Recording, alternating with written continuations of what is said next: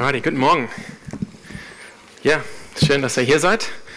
Schön wieder hier bei euch zu sein. Ähm, genau. Ich war letzten Sonntag hier, aber so schnell, nee, nee, so schnell sind die Wochen. Ja, ähm, wir haben schon mitbekommen von Linde und vielen Dank, Linde, dass du durch diesen Gottesdienst leitest. Linde hat es richtig gut gemacht bis jetzt, finde ich. Können ihr Applaus geben? Sie war schon ein bisschen aufgeregt, aber ist jetzt richtig wunderschön gemacht. Und äh, ja, genau, Linda hat schon angedeutet, wir starten heute in eine kleine Reihe. Und äh, in diese Reihe wollen wir den Fokus setzen auf unser Glaube gelebt in der Welt. Also jetzt nicht nur gelebt hier in der Kirche, sondern auch draußen in der Welt.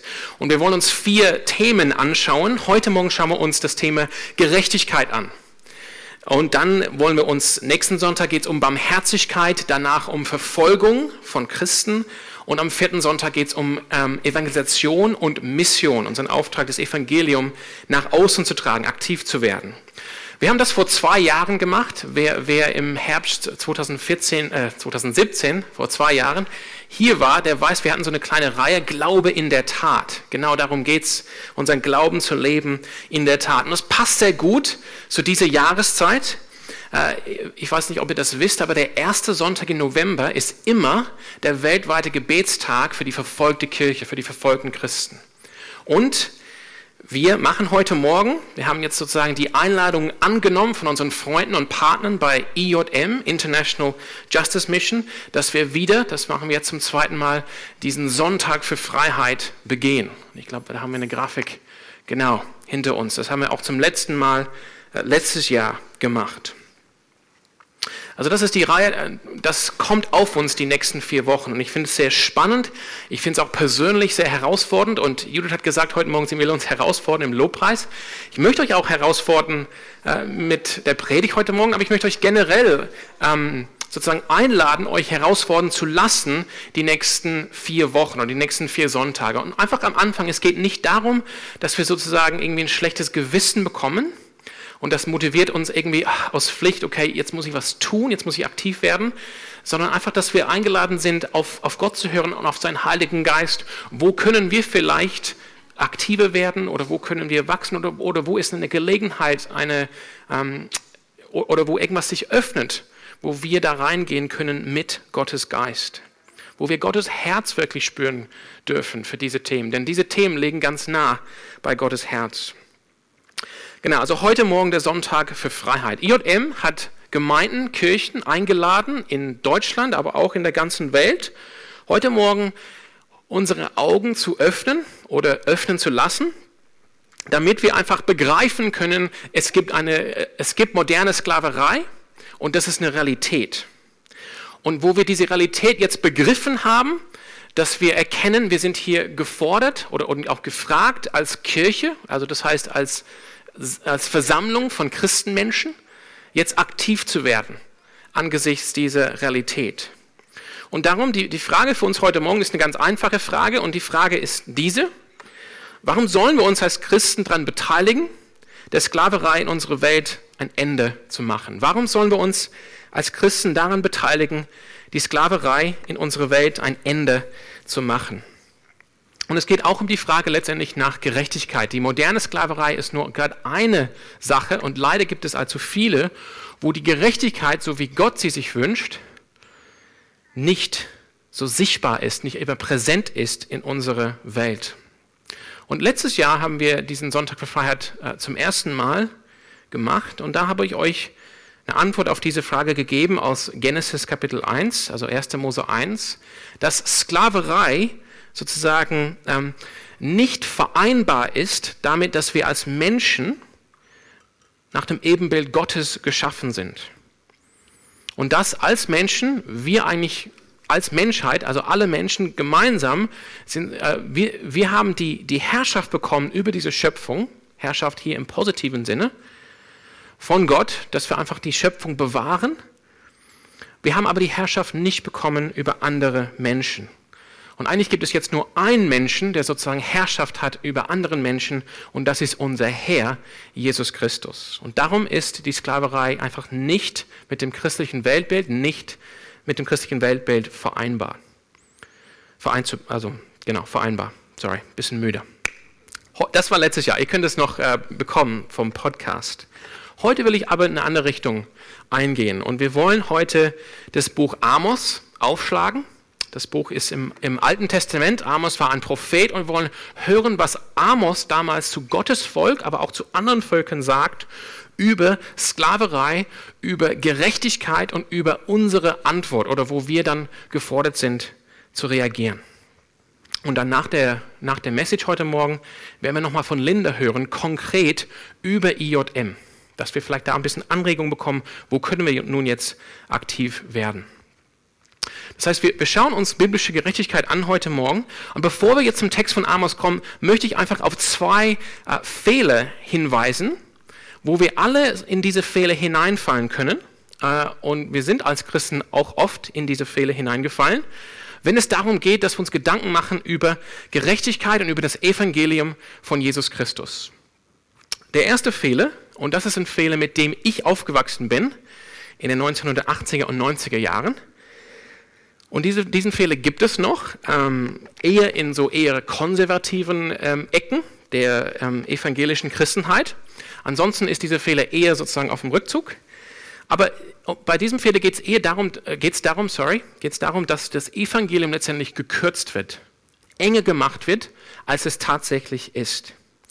Bei diesem Fehler sieht man das Evangelium nur als eine Botschaft von persönlicher Erlösung durch Glaube in Jesus Christus und Vergebung der Sünde. Das ist das ganze Evangelium. Es ist nur das, es ist nur eine persönliche, also individuelle Botschaft von, von Erlösung durch Glaube in Jesus Christus und durch Vergebung der Sünde. Natürlich ist das Evangelium, beinhaltet das Evangelium das. Glaube an Jesus Christus, Vergebung der Sünde. Amen. Aber das ist nicht das ganze Evangelium. Und hinter diesem Fehler ist sozusagen eine, eine negative Sicht dieser Welt, die Gott geschaffen hat. Hinter diesem Fehler steckt irgendwie die Ansicht, und das ist auch manchmal subtil und, und unbewusst, dass letztendlich diese Welt ist korrupt, ist verfallen, ist eigentlich letztendlich ohne Hoffnung. Diese Welt ist, ist eher ein Gefängnis. Und, es, und beim Evangelium geht es darum, dass wir Menschen, Individuen retten aus diesem Gefängnis, damit sie in den Himmel gehen, weg von dieser Welt, wenn sie sterben damit sie frei sind von dieser Welt. Und diese Welt wird eh brennen, von daher muss man sich nicht so viele Sorgen machen. Ich weiß nicht, ob, ob ihr diesen Fehler schon kennt. Und diese Ansicht ist letztendlich eine gnostische Ansicht. Wenn ihr das Wort nicht versteht, ist okay. Es geht darum, äh, die Materie ist irgendwie, irgendwas ist an, ist an sich schlecht, verfallen und korrupt. Und deshalb muss man hier eigentlich rauskommen. Wir sollen uns nicht so sehr kümmern um diese Welt. Und was diese Fehler oder diese Fehler führt dazu, dass wir letztendlich diese Welt, äh, also unseren Rücken dieser Welt kehren. Das ist, das, das ist der erste Fehler, wenn es um Gerechtigkeit und diese Welt geht. Und der zweite Fehler, und dieser Fehler hat seinen Ursprung ähm, auf jeden Fall in der Aufklärung im, im 18. Jahrhundert. Und diese, diesen Fehler ähm, gibt es auch heute in verschiedenen Formen, ist auch ein Fehler, wo das Evangelium letztendlich gekürzt wird, aber auf andere Weise. Hier bei diesem Fehler wird das Evangelium gesehen als nur, letztendlich in extremen Formen, nur eine Botschaft für diese Welt, für diesseits, für hier und jetzt. Und es geht mit dem Evangelium darum, dass wir letztendlich hier Himmel auf Erden bauen. Und hier sozusagen verliert das Evangelium ähm, jeglichen Fokus von, auf, auf Sünde oder Buße oder die persönliche Transformation und, und Veränderung durch die Vergebung der Sünde und durch die Kraft des Heiligen Geistes.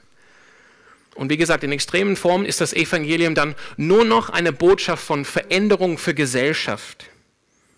Dass die, dass die Armen befreit werden. Oder häufig in unseren Tagen, dass wir letztendlich äh, dieses Verständnis des Evangeliums haben, um sozusagen die, die, die Umweltpolitik zu christianisieren. Genau. Das ist das, der Fehler auf der anderen Seite. Und da wollen wir gerne Dinge, Systeme, Strukturen hier auf dieser Welt ändern, damit diese Welt irgendwann besser aussieht, eher wie Himmel ist auf Erden. Aber wir vernachlässigen dabei so die innere persönliche Transformation, die genauso zum Evangelium gehört und die entscheidend wichtig ist. Warum sage ich das jetzt am Anfang? Ich möchte euch sozusagen gewinnen, wo ihr eher in diesen ersten Fehler hineinrutscht, dass ihr seht, dass ihr, dass ihr denkt oder nur bis jetzt gedacht habt, das Evangelium geht nur um eine persönliche Botschaft der Erlösung. Ich möchte euch heute Morgen gewinnen, dass ihr seht, nein, so ist es nicht. Ähm, Sklave, moderne Sklaverei, das trifft Gottes Herz. Und Gott ist nicht sozusagen am Abwarten, bis diese Welt zu Ende geht und dann ist alles gut im Himmel, weg von dieser Welt. Gott möchte, dass wir aktiv werden hier und jetzt in dieser Welt. Und er hat ein Herz für Gerechtigkeit hier und jetzt auf dieser Welt, in dieser Zeit. Und auf der anderen Seite, es gibt wahrscheinlich nicht wenige von euch, die, die vielleicht eher in die andere Richtung gehen, die, die sagen, jawohl, moderne Sklaverei, ich bin dabei, wo muss ich unterschreiben? Ich gehe auf die Straße, ich bin Aktivist, ich will aktiv werden, will Dinge machen. Amen. Ich möchte euch heute Morgen damit gewinnen, dass ihr seht, letztendlich die, die, die, die einzige Hoffnung für moderne Sklaven, auch für moderne Menschenhändler und auch für Menschen wie wir teilweise, wo wir dieses System der modernen Sklaverei aufrechterhalten durch unsere ähm, Entscheidungen, die wir treffen, zum Beispiel in Bezug darauf, was wir einkaufen. Die, die einzige Hoffnung für uns alle ist das Evangelium von Jesus Christus und die Kraft vom Heiligen Geist. Das ist die einzige Hoffnung. Letztendlich ist da keine Erlösung zu finden, nur durch politische und soziale und strukturelle Veränderung. Mit diesen Gedanken jetzt sozusagen am Anfang gesagt, lass uns jetzt das Buch Amos aufschlagen. Amos ist im Alten Testament, kommt nach Joel. Das hilft euch schon mal. Vielleicht, wenn ihr, wenn ihr große Joel-Gruppen-Fans seid. Ähm, Amos ist ein Prophet, ähm, er ist ein Hirte aus Juda. Man muss sich vorstellen, das ist jetzt das 8. Jahrhundert vor Christus, das sind die Jahre 800, 801 bis 7, ja, ich verwechsel das immer, ne? 800 bis 700 vor Christus. In der Zeit sind wir. Und Gott hat ihn berufen, er war Hirte in Juda und Gott hat ihn eigentlich berufen als Prophet und ihn in das Nordreich geschickt. Zu diesem Zeitpunkt ist, ist Israel getrennt. Es gibt das Nordreich Israel, das Südreich Juda. Und als Jude kommt Amos sozusagen in den Norden und prophezeit gegen Ungerechtigkeit. Amos ist ein Prophet, wo es um Gerechtigkeit geht. Er prophezeit gegen die Ungerechtigkeit, von Israel und von den Nachbarländern in dieser Zeit. Und es sind harte Worte teilweise, die Amos hier weitergibt im Auftrag von Gott.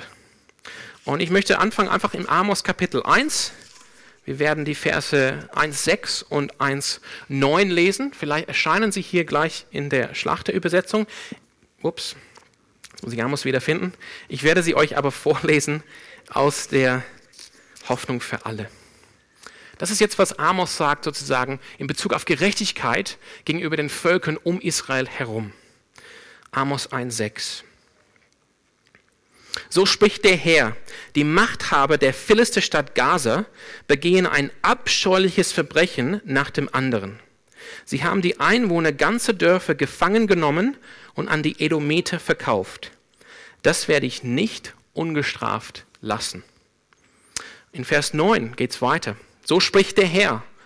Die Machthaber von Tyrus begehen ein abscheuliches Verbrechen nach dem anderen. Sie haben ihr Bündnis mit Israel gebrochen und die Einwohner ganzer Dörfer an die Edomiter verkauft. Das werde ich nicht ungestraft lassen. Ich möchte einfach ganz einfach, dass wir hier erkennen, Sklaverei und Menschenhandel bringt das Gericht Gottes. Es ist keine Frage, ob ja oder nein, wie sieht die Bibel jetzt Sklaverei? Sklaverei und Menschenhandel bringt das Gericht Gottes nach sich. Und jetzt kommt das Gericht auf Nachbarvölker von Israel. Aber jetzt schauen wir mal, was Gott, hier durch den Propheten Amos zu Israel sagt, im Kapitel 2 und Vers 6. Kapitel 2 und Vers 6. So spricht der Herr. Wir kennen die Formulierung mittlerweile. Die Israeliten begehen ein abscheuliches Verbrechen nach dem anderen. Das werde ich nicht ungestraft lassen. Ehrbare Menschen, die ihnen Geld schulden, verkaufen sie in die Sklaverei. Ja, sie verkaufen einen Armen schon, wenn er ein paar Schuhe nicht bezahlen kann. Wenn einer fast nichts mehr besitzt, nehmen sie ihm auch noch die, das Letzte, was er hat, und dem Schwachen verhelfen sie nicht zu seinem Recht. Und dann geht es weiter. Das heißt, das Volk Israel, Gottes Volk, Gottes Menschen, die Menschen, die Gott anbeten, Sabbat für Sabbat, die sind hier schuldig. Und warum sind sie schuldig? Weil es Ungerechtigkeit gibt in ihrem Lande. Und diese Ungerechtigkeit hat damit zu tun, dass durch das System, was es dort gibt in diesem Lande, Menschen verkauft werden in Sklaverei. Arme Menschen, die letzt, letzt, letztendlich das nicht zurückzahlen können, was sie schulden, werden einfach in die Sklaverei dann verkauft. Das ist jetzt nicht nur eine Sünde sozusagen von anderen Völkern, wo Gott sagt, okay, äh, ihr, ihr Türe, ihr habt da Dörfer von Israeliten in die Sklaverei verkauft und weil die Israeliten mein Volk seid, da bin ich jetzt sauer auf euch, sondern es geht auch um Gottes Volk hier. Ich bin, Gott sagt, das geht nicht, das ist ein verabscheuliches Verbrechen und das wird das Gericht Gottes nach sich ziehen. Ein paar Verse später, zweimal, wir lesen das jetzt nicht hier miteinander, Gott erinnert Israel daran, dass er sie aus Ägypten hinausgeführt hat in das verheißene Land. Und, Ägypten damals, das war jetzt kein, kein Urlaub für das Volk Gottes, sondern Gott hat sie hinausgeführt aus der Sklaverei. Aus der Sklaverei.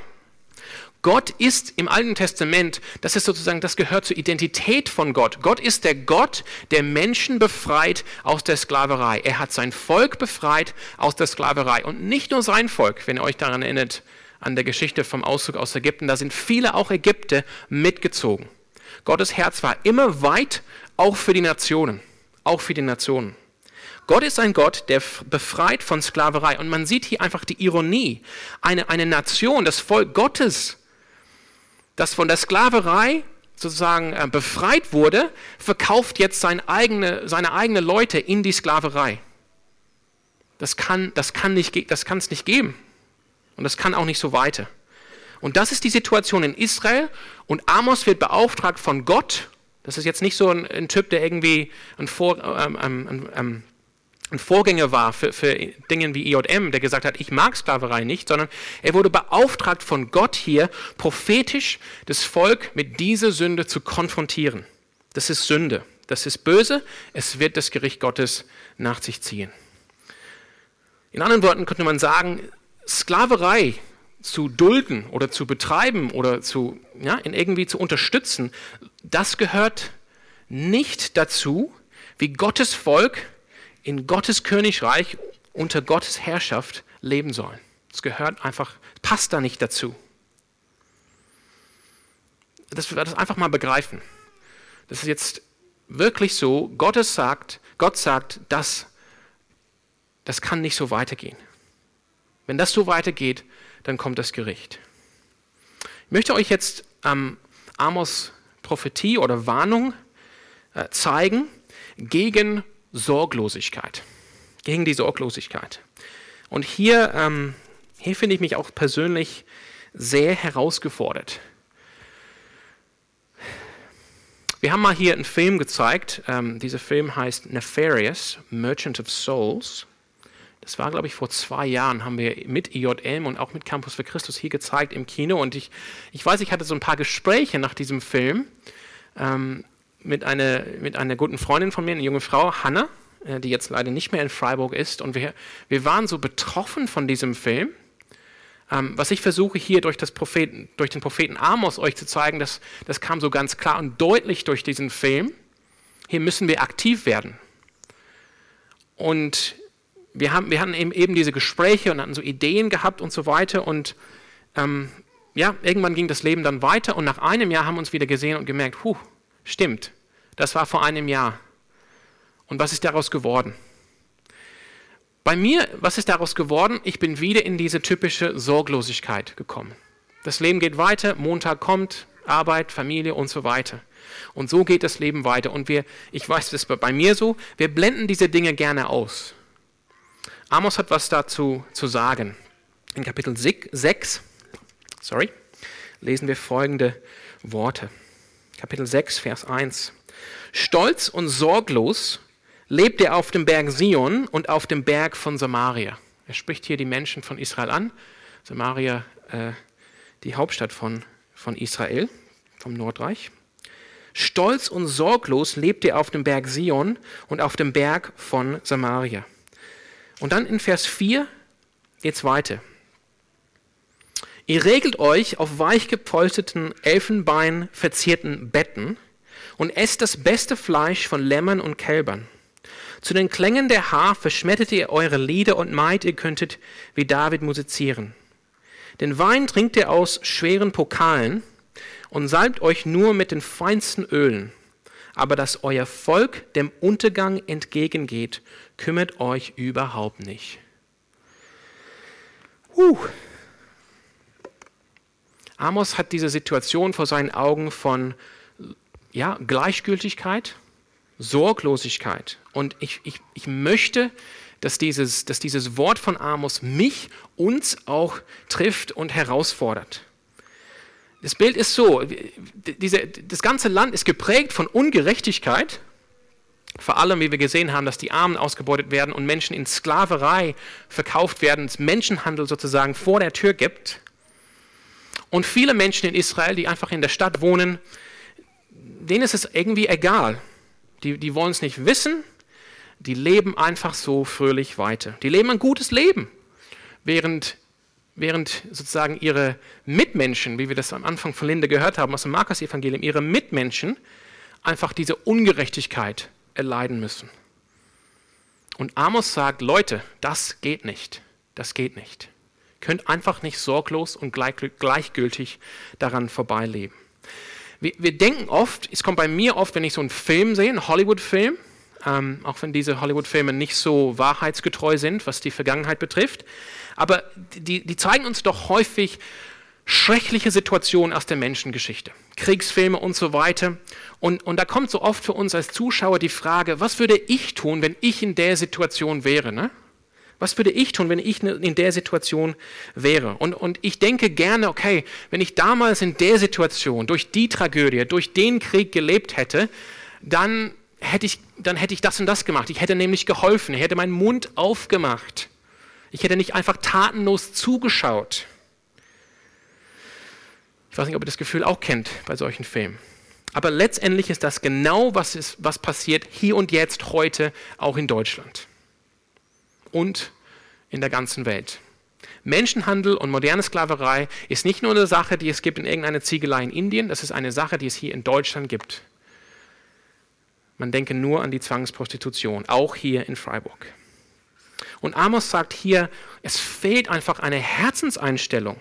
Es fehlt einfach eine Herzensstellung. Äh, Vers 6.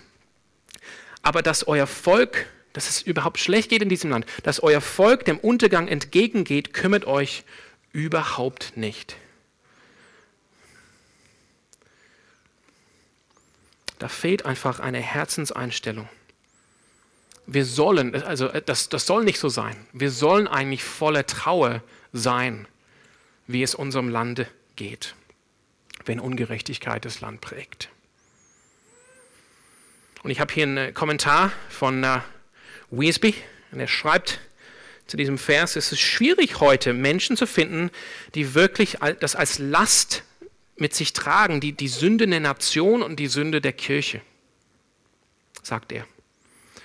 Wir sollen ihn richtig verstehen. Natürlich, Christus befreit uns von unseren Lasten. Es geht nicht nur, dass wir sozusagen uns die, die Sünden sozusagen aufbürden und wir sie selber tragen wollen und, und selber sozusagen Sühne äh, erwirken wollen. Aber es geht darum, dass wir erkennen, Mann, es gibt so viel Ungerechtigkeit in dieser Welt oder in dieser Kirche und das, das packt mich mit, mit, mit Trauer oder, oder mit Zorn. Wie es besagt weiter, viel zu viele Christen lachen nur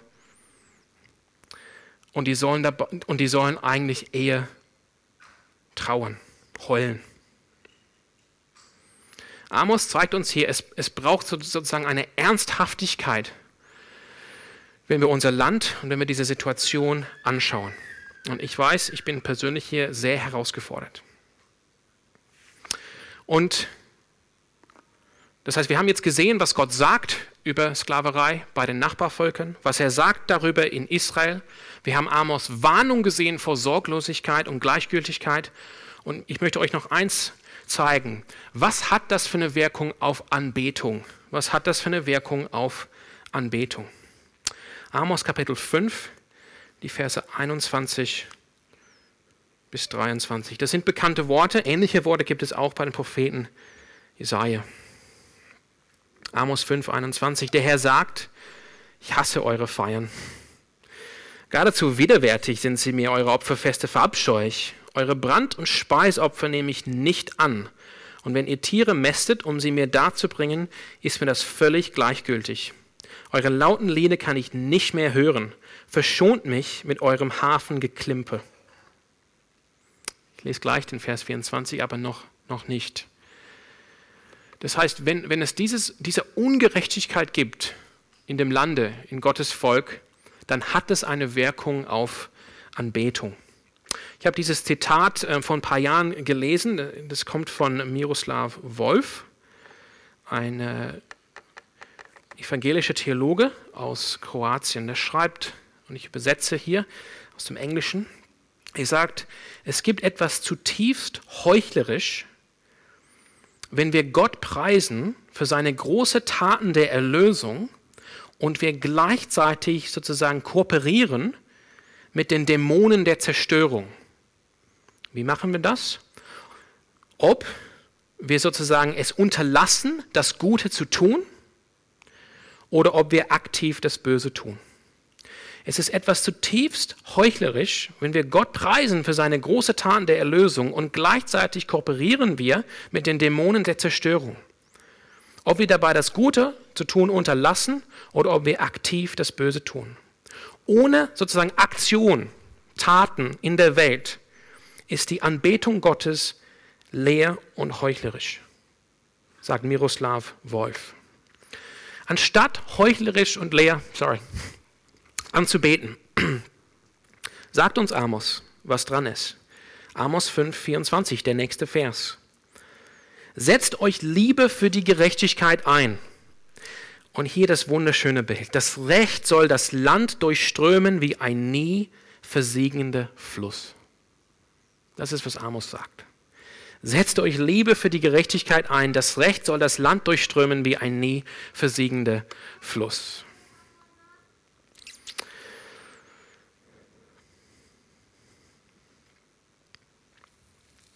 Das heißt, Sklaverei und Menschenhandel ist ungerecht, Sünde, es bringt Gottes Gericht. Unser Gott ist der Gott, der befreit aus der Sklaverei und dieses Thema liegt ganz nah an Gottes Herz. Amos, der Prophet Gottes, er möchte uns sozusagen aufwachen aus unserer Sorglosigkeit, aus unserer Gleichgültigkeit, dass wir verstehen, wenn wir, wenn wir, das, wenn wir uns nicht aufwecken lassen, dann ist letztendlich unsere Anbetung womöglich heuchlerisch und leer. Und wir sind stattdessen aufgefordert, anstatt nur sozusagen leere Worte hier zu singen. Wir sollen jetzt nicht aufhören, Lieder zu singen, anzubeten. Das ist nicht gemeint. Aber wir sollen das mit Aktion, mit Taten füllen. Nämlich, wir sollen nach Gerechtigkeit, wir sollen uns nach Gerechtigkeit und Recht sehnen. Okay, ziemlich heftige Worte vom Propheten Amos. Was sollen wir jetzt tun? Was ist unsere Hoffnung? Amos zeigt uns diese Hoffnung klar und deutlich. Und er steht im, in Kapitel 5, er sagt sozusagen, suchet nach Gott und ihr werdet leben. Amos 5 und Vers 6. Suchet den Herrn und lebt. Das ist sozusagen unsere Hoffnung. Und damit komme ich am Anfang wieder zu dieser, zu dieser These, die ich sozusagen aufgestellt habe. Die letztendliche Hoffnung für alle Sklaven, alle Menschenhändler und auch für uns alle ist das Evangelium von Jesus Christus und die Kraft des Heiligen Geistes. Da liegt die ultimative Hoffnung. Angesichts dieser Ungerechtigkeit im Lande, was ist die richtige Antwort darauf? Amos sagt, suchet den Herrn und lebt. Das ist die Lösung, da ist die Antwort. Und in Amos 5, äh, Vers 14 sehen wir das noch konkreter. Setzt euch für das Gute ein, allem Bösen aber kehrt den Rücken, dann bleibt ihr am Leben und der Herr, der allmächtige Gott, steht euch bei, so wie ihr es ja immer behauptet. Ja, hasst das Böse, liebt das Gute, verhelft vor Gericht jedem zu seinem Recht. Vielleicht erbarmt sich der Herr, der allmächtige Gott. doch noch über euer Nachkommen und ihr werdet überleben. Was sozusagen ziehe ich aus diesen Versen aus Amos raus? Einzige, der einzige Weg zum Leben, die einzige Hoffnung ist, Gott zu suchen. Und für uns, wo wir leben jetzt nach der Ankunft von Jesus Christus, wie wir Gott suchen, ist letztendlich, indem wir Jesus Christus suchen und ihn auch finden. Und Jesus lässt sich auch von uns finden. Jesus ist unsere Hoffnung, unsere einzige Hoffnung. Er ist die Hoffnung für die Menschheit. Jesus ist die Hoffnung für die Menschheit.